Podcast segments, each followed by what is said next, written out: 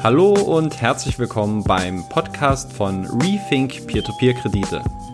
Mein Name ist Danny Neithardt und das hier ist der Finanzpodcast für intelligente Privatanleger, die sich gerne umfangreich und tiefgründig mit der Geldanlage Peer-to-Peer-Kredite beschäftigen wollen. So, und damit sind wir jetzt on air, wie man so schön sagt. Und in diesem Sinne möchte ich dich nochmal ganz herzlich begrüßen. Mein Name ist Danny Neithardt und das hier ist der Rethink Peer-to-Peer-Kredite Podcast. Wenn du mich schon kennst, dann sicherlich durch den Blog oder auch meinen YouTube-Kanal. Falls du vollkommen neu bist, freue ich mich eigentlich umso mehr, weil das ist auch eines der wesentlichen Ziele, warum ich diesen Podcast äh, gelauncht habe, nämlich einfach natürlich nochmal um ein bisschen mehr Reichweite auch aufzubauen für mein Projekt. Und mein Projekt, das heißt Rethink Peer-to-Peer-Kredite. Ähm, das ist ein Format, ein Kanal, auf dem es sehr ausführlich, aber eben auch sehr tiefgründig um die Geldanlage Peer-to-Peer-Kredite gehen soll. Und in dieser heutigen ersten Folge möchte ich mir, oder habe ich mir zumindest vorgenommen, ähm, nicht gleich sofort in dieses Thema reinzuspringen, sondern speziell für die Zuhörer, die mich vielleicht noch nicht so, so gut oder so genau kennen, dass die sich einfach einen besseren Eindruck von mir verschaffen können. Deswegen möchte ich im ersten Teil dieses Podcasts ein bisschen mehr auf ähm, meine persönliche Vita und meinen eigenen Lebenslauf eingehen. Ich werde mich also kurz vorstellen. Im zweiten Teil werde ich das Projekt Rethink Peer-to-Peer-Kredite ein bisschen näher erläutern. Wie bin ich auch persönlich zu Peer-to-Peer-Krediten gekommen und was sind auch meine Vorerfahrungen bezüglich des Themas Geldanlage? Und abschließend im dritten Teil soll es dann noch ein bisschen mehr um den Podcast an sich gehen, damit du einfach einschätzen kannst, was sind auch die Themen, die du hier zukünftig erwarten kannst, ähm, welche Ziele habe ich mir hier gesetzt und ja, wie soll es einfach in den nächsten Wochen und Monaten mit dem Rethink Peer-to-Peer Kredite Podcast weitergehen. Du merkst schon, es sind vielleicht ein paar kleine äh, Verstolperer hier und da drin. Und ähm, ich möchte es ehrlich gesagt auch so belassen, nicht den perfekten Podcast abliefern, sondern nach Möglichkeit hier auch äh, ungeschönt und ungekürzt diesen Podcast aufnehmen, um hier eine möglichst authentische Erfahrung auch für dich wiederzugeben. Ich hoffe, es wird dich nicht weiter stören. Mich wird es persönlich, das kann ich jetzt schon sagen, an der einen oder anderen Stelle ärgern, weil ich bin gelernter Kommunikationswissenschaftler und in diesem Sinne auch immer so ein bisschen Kommunikationsfetischist. Das heißt, ich suche natürlich immer auch, die deutsche Sprache bietet da sehr viele Möglichkeiten, immer auch nach den, sagen wir mal, perfekten Worten, um auch wirklich das Gefühl und die Message, die ich transportieren möchte, genau auf den Punkt zu bringen. Und das ist so ein bisschen so ein Mantra, was mich selbst teilweise aufregt bei mir, dass ich eben immer sehr genau versuche, die richtigen Worte auch zu wählen, ähm, damit eben auch meine Art der Kommunikation beim Empfänger dann ähm, richtig ankommt. Aber das geht jetzt schon wieder sehr weit in das Thema Kommunikationswissenschaften. Darum soll es heute eigentlich gar nicht gehen. Fangen wir einfach mal mit dem ersten Teil des äh, Podcasts an, nämlich der persönlichen Vorstellung. Fangen wir mal an beim Status quo. Wo stehe ich heute aktuell? Heute ist der 1. November 2019. Das bedeutet, ich bin 29 und ein Jahr alt. Das pflege ich jetzt seit dem 18. August immer ganz gerne zu sagen. Da habe ich nämlich die 30er Schallmauer durchbrochen und es ist immer noch ein bisschen gewöhnungsbedürftig. Ähm, ich persönlich bin jemand, ich mag es sehr stark in diesem Underdog-Modus zu sein. Ich mag es gerne eigentlich von der Masse unterschätzt zu werden und hatte da auch sehr viele Erfahrungen in der Vergangenheit, wenn man im Ausland lebt, wenn man äh, in einen neuen Beruf durchstartet. Ich mochte es eigentlich immer, eine relativ geringe Erwartungshaltung zu haben und dann eben aber auch von hinten raus zu wissen, okay, Gas geben und die Leute wirklich überzeugen. Ist vielleicht ein komisches Mindset von mir, ist so bei mir drin. Deswegen ist es mit der 30 äh, ja so ein gewisser neuer Lebensabschnitt, wo ein bisschen mehr Verantwortung ähm, auch auf einen zukommt. Und ich glaube, dass Verantwortung auch positiv ist. Aber ja, keine Ahnung. Das Alter ist halt so immer eine Baustelle, wodurch sich auch viele definieren. Und äh, ich glaube aber, dass ich zumindest noch im Geist äh, vergleichsweise junge Ansichten habe. Ich komme aus Berlin. Ich bin in Berlin aufgewachsen. ähm, in Berlin-Köpenick, für die, die es genauer wissen wollen. Also da in dem Stadtteil, wo der neue Bundesligist, äh, der erste FC Union Berlin, auch beheimatet ist. Bin ein bisschen weiter im Süden aufgewachsen, nämlich in Grünau und jetzt nicht in Oberschöneweide und hatte dann so auch mein Einzugsgebiet mit der Familie, ähm, so ein bisschen auch im Speckgürtelbereich von Berlin. Das geht dann raus, Landkreis Dahme-Spreewald ähm, in Brandenburg. Und dann gab es bei mir ein paar Zwischenstationen. Das heißt, ich bin ähm, in den letzten Jahren in Italien gewesen, in England gewesen. Ich war zum Studium in Ilmenau und mittlerweile bin ich aber seit vier Jahren wieder wohnhaft in Berlin, wohne dieses Mal in Friedenau. Das ist der gutbürgerliche Teil von Schöneberg und wohne hier zusammen mit meiner Freundin. Ja, zu mir persönlich, ich bin selbstständig momentan und zwar seit Oktober 2018. Ich habe mehrere Online-Projekte, die ich betreue. Eines davon auch Rethink Peer-to-Peer-Kredite und auf diesem Kanal, der mir eigentlich die größte Befriedigung gibt, auch weil dieses Thema für mich sehr spannend ist. Das heißt, es ist bei mir keine reine Monetarisierungsabsicht, warum ich sehr viel und sehr ausführlich mich mit diesem Thema befasse, sondern es ist ein persönliches Interesse gepaart, aber natürlich auch mit der Selbstständigkeit, dass man eben auch gewisse Einnahmen durch dieses Projekt erzielen kann und das soll ja auch nicht verleugnet werden. Ansonsten gibt es noch ein, zwei Projekte, über die ich nicht so viel spreche. Eines, was ich auf jeden Fall verraten kann, ist, dass ich auch ein ähm, Vertriebscoach bin, äh, beziehungsweise Vertriebscoach klingt immer so ein bisschen hochgestochen.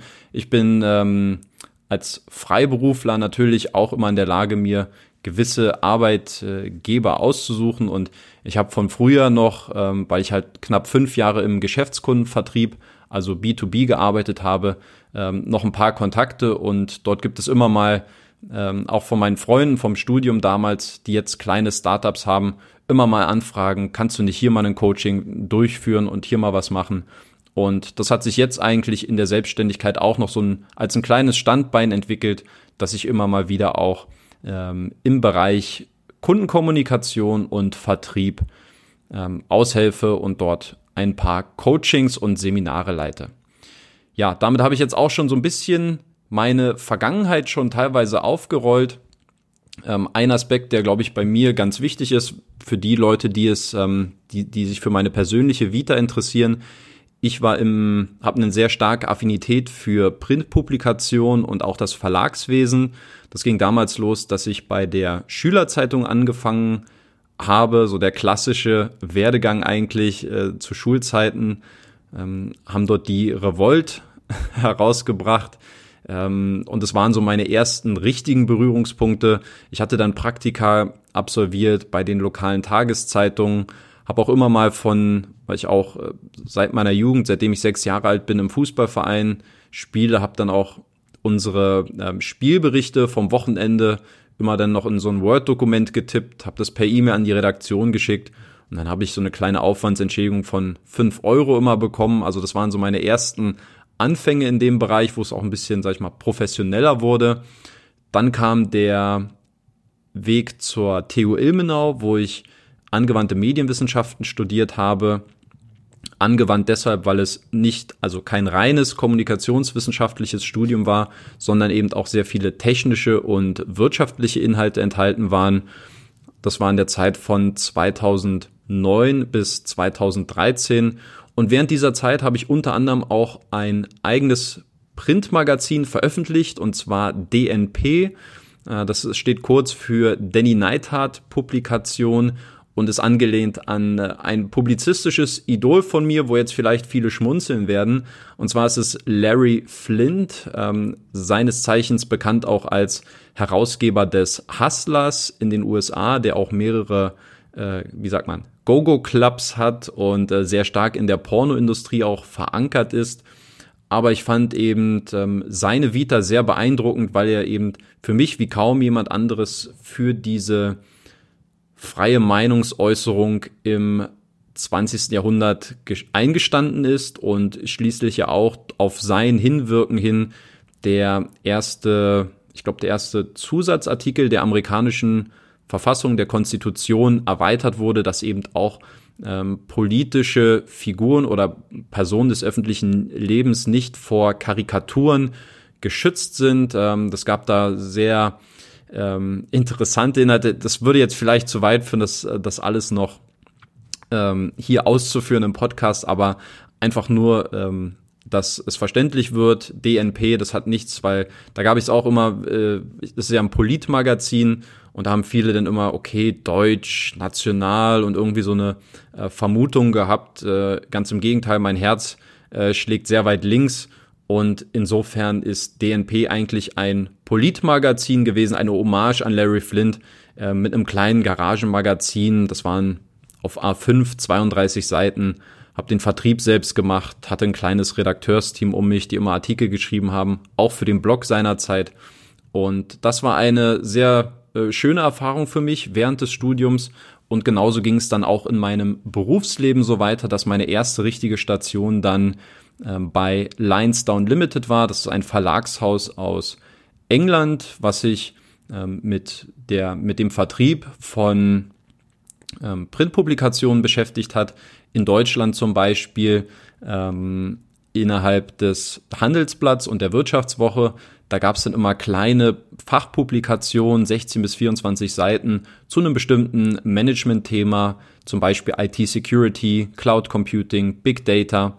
Ähm, und dort hat man eben innerhalb dieses Magazins Anzeigenplätze verkauft und diese wurden dann quasi zu einem reduzierten Preis, wenn jetzt Leute interessiert waren an der Handelsblatt Zielgruppe, an dem Publikum, die dieses Heft liest, die konnten dann eben zu einem reduzierten Preis sich inhaltlich in unserem oder in dem Report äußern. Das hieß, das war der Business Reporter, das war die Brand von Lionsdown.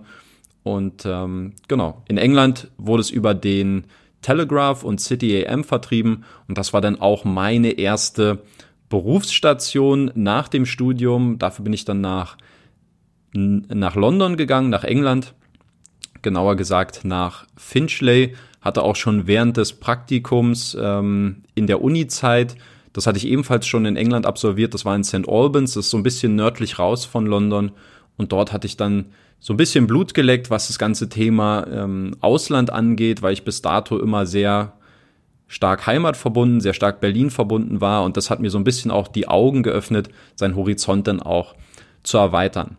Ja, und bei Linestone habe ich dann im B2B-Vertrieb gearbeitet, das Anzeigengeschäft für Printpublikationen.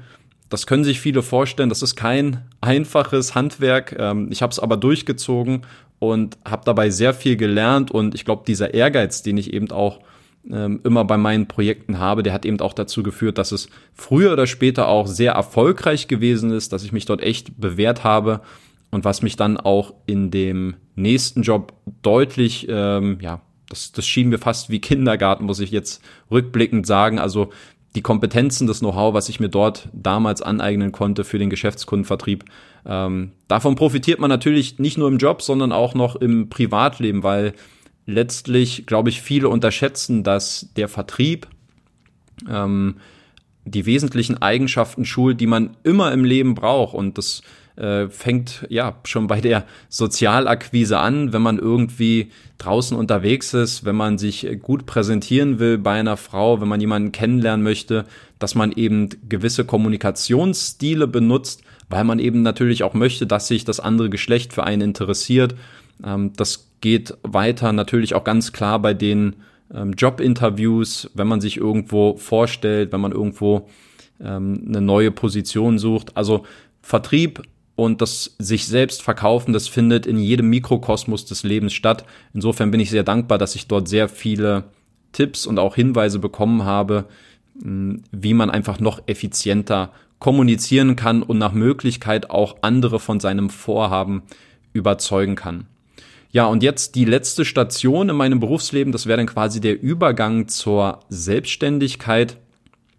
Und bei mir war es so, dass ich äh, im Vertrieb dann auch für knapp zwei Jahre in Berlin gearbeitet habe und dort eine etwas unschöne Trennung hatte von dem Unternehmen damals. Ähm, ich bin fristlos gekündigt worden.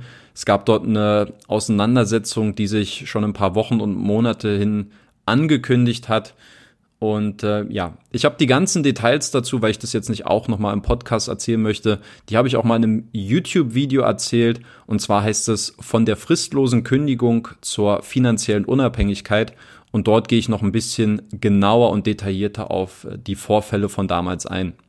Und für mich hat dieses Ereignis damals zu einem sehr starken Umdenken geführt, weil ich gemerkt habe, ich identifiziere mich sehr stark mit einem Unternehmen, ich gebe meinen Namen her im Markt und am Ende des Tages liegt es aber nicht in meiner Hand, darüber zu entscheiden, wo ich mein Geld verdiene oder was ich mache, sondern es gibt immer eine Art der Fremdbestimmung. Und das hat mich gestört.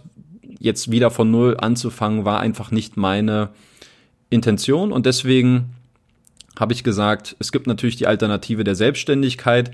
Da muss man auch für gemacht sein, ist meine Meinung. Ich glaube, viele, die immer davon sprechen, ja, Unabhängigkeit und irgendwie mit Online einen, äh, ein Online-Geschäftsmodell aufzuziehen, das ist nicht ohne. Ähm, es gibt viele Nebeneffekte, mit denen man kämpfen muss. Man muss sich deutlich besser noch strukturieren, man muss deutlich mehr einen Überblick über viele Bereiche haben und man darf natürlich auch nicht locker lassen.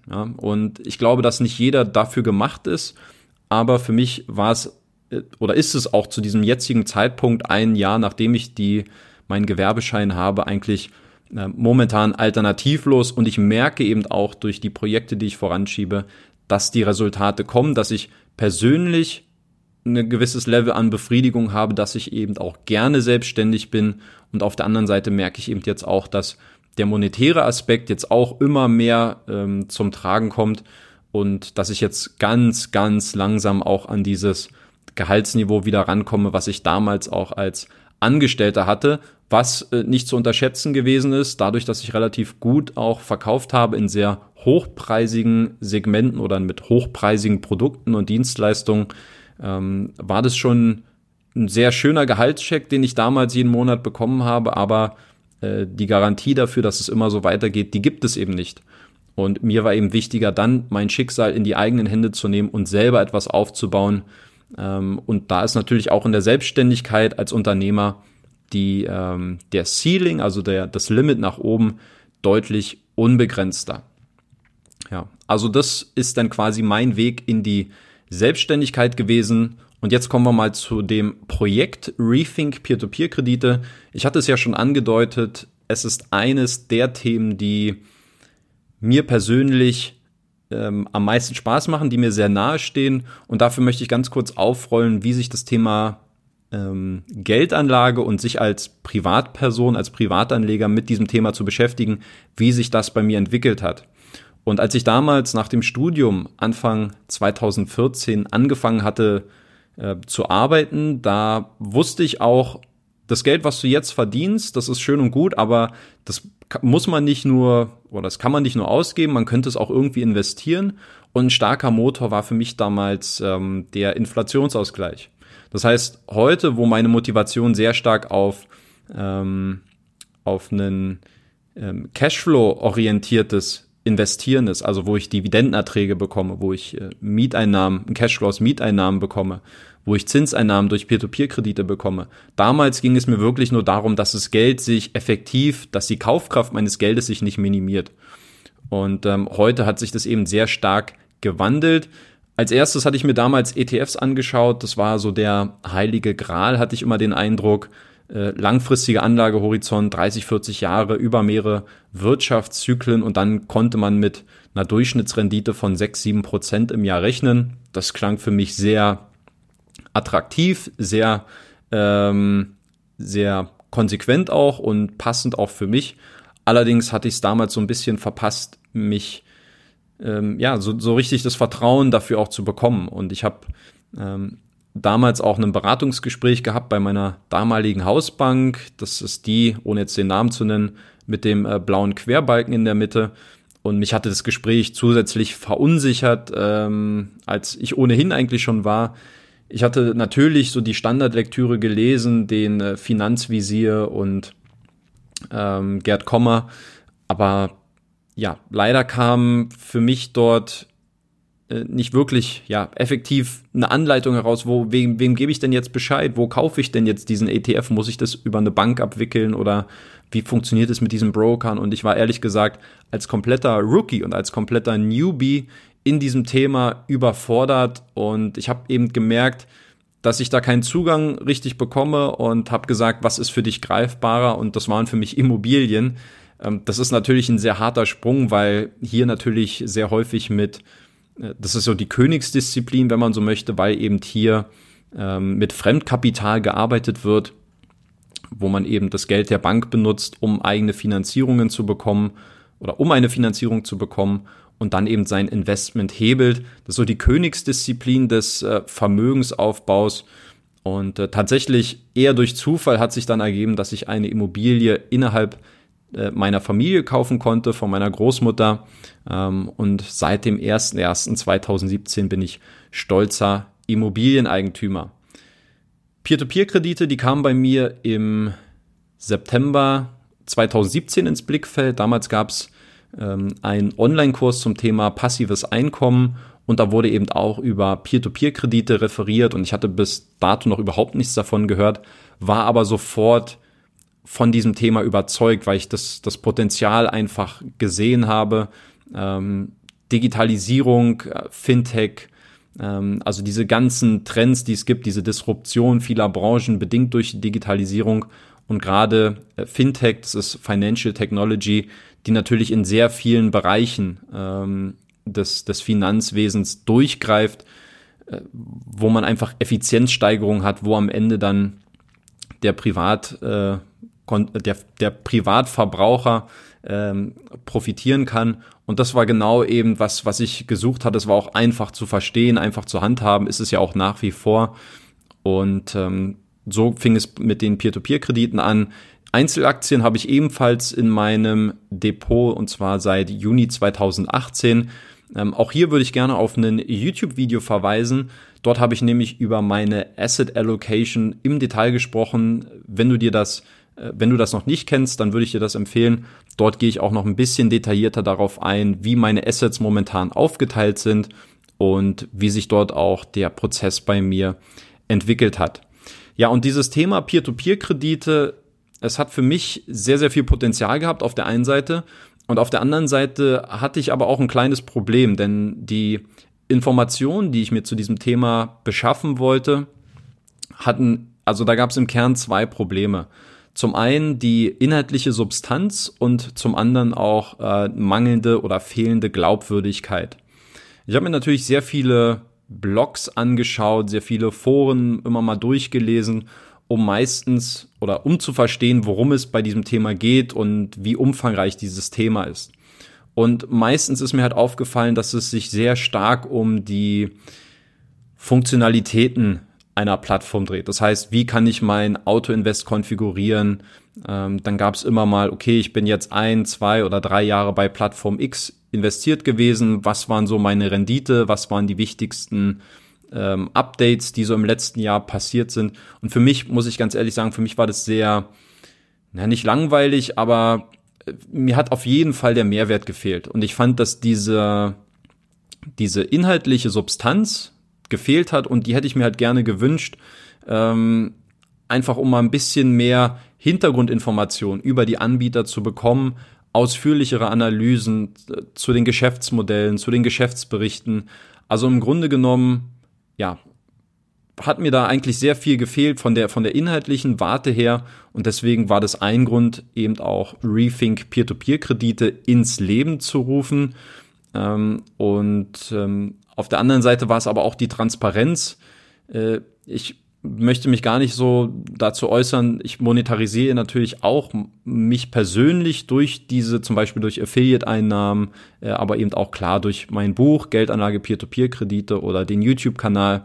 Und ich finde, äh, das ist vollkommen legitim, auch wenn man die Absicht hat, so einen Kanal zu benutzen, um es auch zu monetarisieren, weil da steckt natürlich auch viel Aufwand dahinter. Aber wie viel Commitment steckt eigentlich bei den einzelnen Bloggern oder bei den YouTubern dahinter? Weil für mich persönlich ist es schon ein Unterschied, ob jemand 2000 Euro in Peer-to-Peer-Kredite investiert hat oder 50.000 Euro zum Beispiel. Und das war mir auf jeden Fall auch wichtig, selbst sehr transparent zu sein mm, und einfach auch zu zeigen, ja, wo, in welche Aktien bin ich selbst investiert, wenn man so möchte, weil mir war dieses Thema Glaubwürdigkeit eben auch sehr wichtig. Bei vielen ist mir das leider nicht klar gewesen. Man sieht hin und wieder mal Screenshots, dass man irgendwo mit 500 Euro, 1000 Euro investiert ist. Aber für mich sind Aussagen durchaus nochmal als relevanter einzuschätzen, wenn jemand auch, ja, mehr Geld investiert hat, als er tatsächlich auch durch seine Bewerbung verdient hat. Und ähm, deswegen gibt's auf meinem Blog zum Beispiel auch eine Seite, die heißt äh, Meine Performance. Die findest du, wenn du auf die Kategorie über mich klickst. Und dort kannst du dir dann auch meine Performance sehr transparent anschauen. Die wird jeden Monat einmal neu aktualisiert.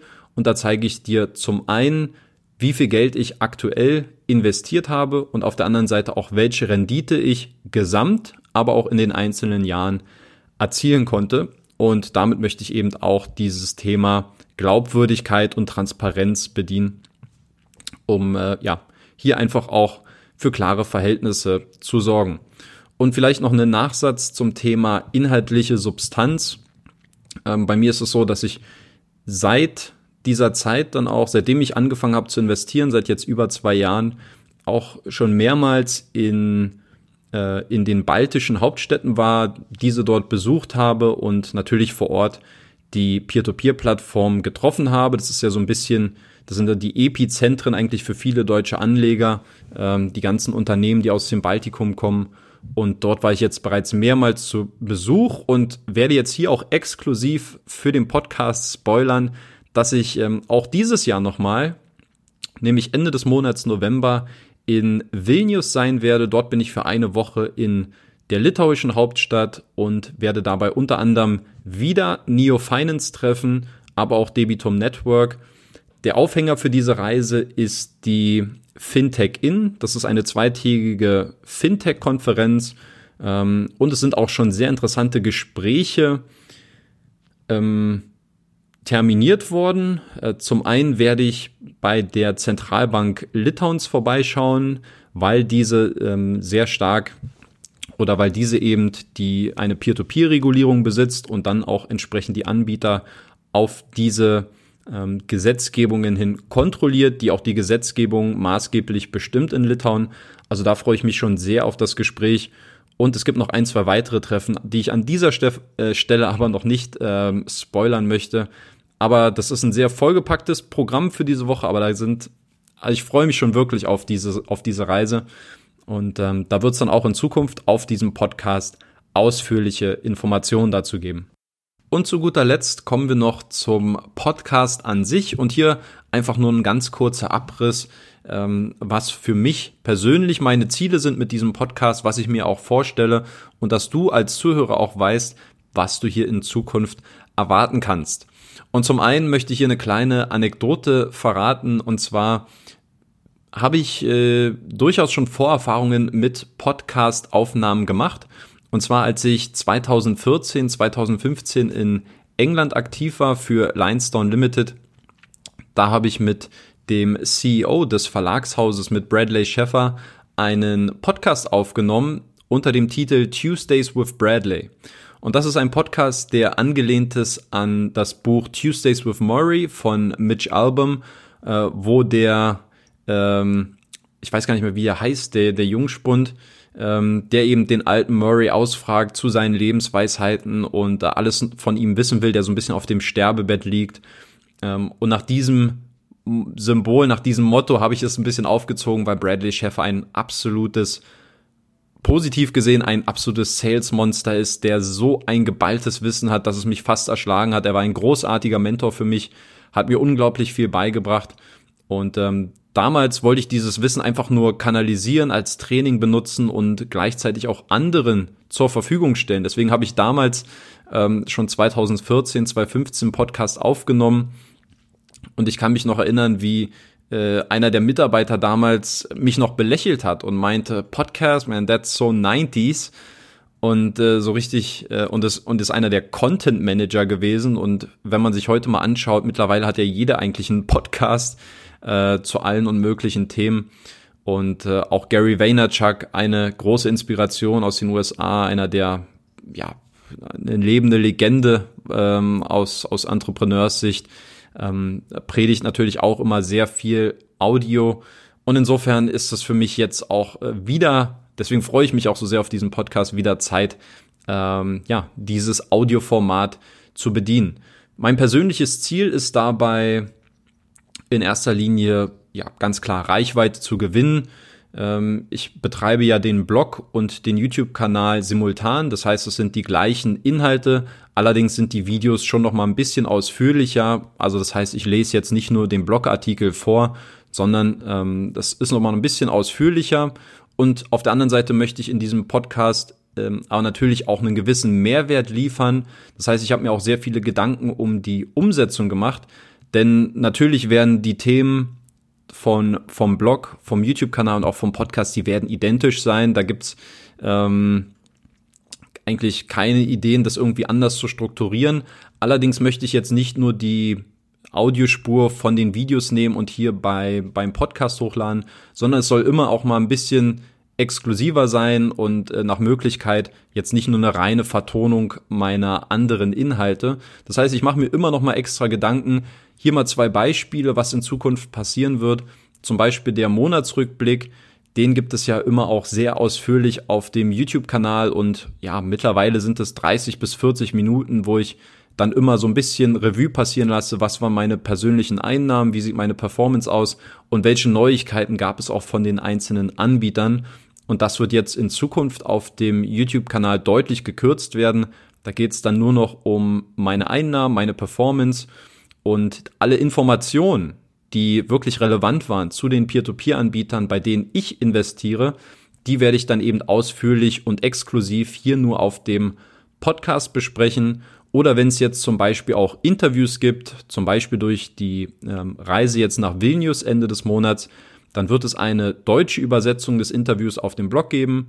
Die Highlights wird es auf YouTube geben, weil leider habe ich gemerkt, dass lange Interviews und dann auch auf Englisch leider nicht so gut ziehen bei YouTube. Deswegen werde ich das einfach ein bisschen anders verpacken, werde ein, ähm, ach, lasst euch einfach überraschen. Wenn ihr die YouTube-Videos sehen wollt, dann werdet ihr ähm, ja sehen, wie es sich gestaltet und eine Uncut-Version vom Interview, was ich dann aufnehmen werde, da werde ich dann eben die Audiospur hier ungeschnitten im Podcast veröffentlichen. Das heißt, dass jedes Medium auch schon seinen exklusiven Mehrwert hat, so dass es hier nicht nur, ich sage es nochmal, keine reine Vertonung der anderen Inhalte sein soll. Ja, und das ist der Ziel, das Ziel mit dem Podcast. Ähm, es wird momentan natürlich dann auch so erscheinen wie im Blog und auf dem YouTube-Kanal. Das heißt, einmal die Woche dürft ihr euch auf neue Inhalte freuen. Vielleicht werfe ich hier und da mal ein kleines Extra noch rein. Wir werden mal sehen, wie sich das entwickelt. Ich habe auf jeden Fall viele Ideen und ich würde mich freuen, wenn du jetzt wirklich äh, das bis zum Ende gehört hast, wenn du auch dein Feedback mit einfließen lässt, ja, und wenn du bestimmte Ideen, Wünsche oder Anregungen hast, dann schreib mir gerne an danny at rethink-p2p.de. Ich nehme dort wirklich jedes Feedback gerne auf und abschließend hätte ich noch eine Bitte an dich.